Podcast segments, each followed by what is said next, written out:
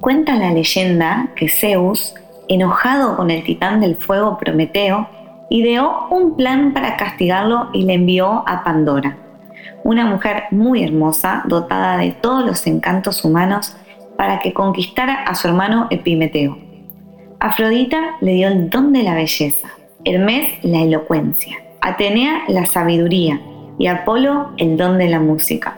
Pero eso no es todo. Pandora llegó a la Tierra con otro regalo de Zeus, una cajita de oro con incrustaciones de piedras preciosas que solo tenía una única premisa. No se debería abrir bajo ningún punto de vista.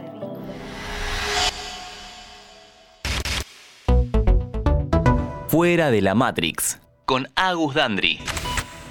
Y ya sabemos cómo termina esta historia a lo gran Adán y Eva. Hipnotizados por el flechazo del amor, Pandora un día no pudo aguantar la curiosidad y abrió el regalo prohibido sin que su esposo pudiera evitarlo. En ese mismo momento, todas las desgracias y males del universo que hoy conocemos empezaron a escaparse. Enfermedades, sufrimiento, guerras, hambre, envidia, ira. Pandora cerró rápidamente la caja, pero solo logró retener uno de los maleficios, la esperanza. Entonces, ¿la esperanza es una maldición? Depende.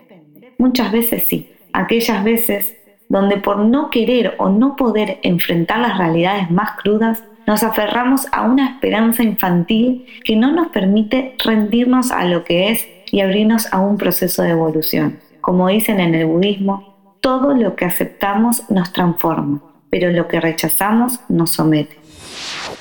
Por ejemplo, hay quienes están mucho tiempo en un mismo trabajo con la esperanza de ser ascendidos y destacarse. Sin embargo, pasan los años y todo sigue igual de chato o peor. La esperanza los mantiene bajo la condena del sometimiento y no pueden ver más allá de sus deseos caprichosos. Con tan solo un rapto de aceptación radical, por más dolorosa que sea para el ego, podrían dar un paso al costado e irse a una empresa donde los valoren más o incluso crear sus propios proyectos. Lo mismo sucede con las parejas. Cuando nos quedamos al lado o a la espera de una persona tan solo con la esperanza de que cambie, cuando la bendición más grande en realidad sería liberarnos de la ilusión y poder abrir nuevos caminos, solos o con otras personas.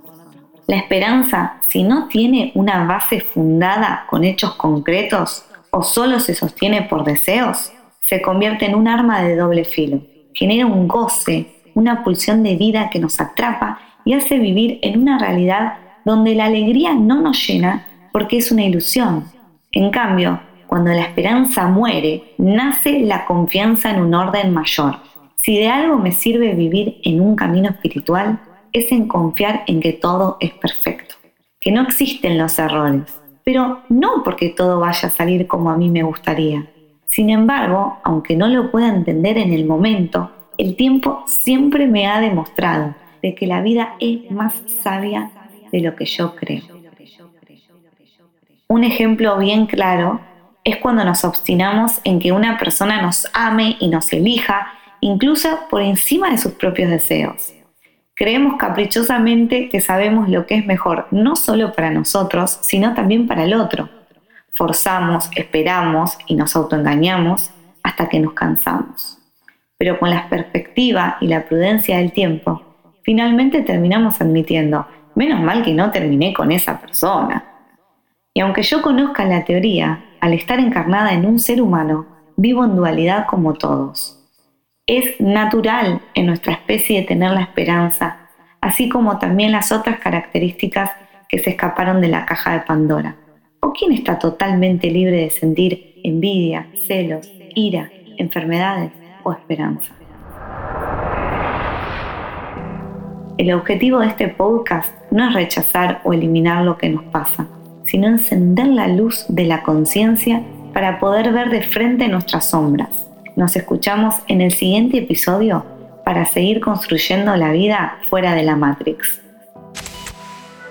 Encontrarnos en Spotify, Amazon Music, Apple Podcast y en www.interesgeneral.com.ar. Interés General Podcast desde el 2020, el único podcast que te acompaña todos los días en tu rutina diaria.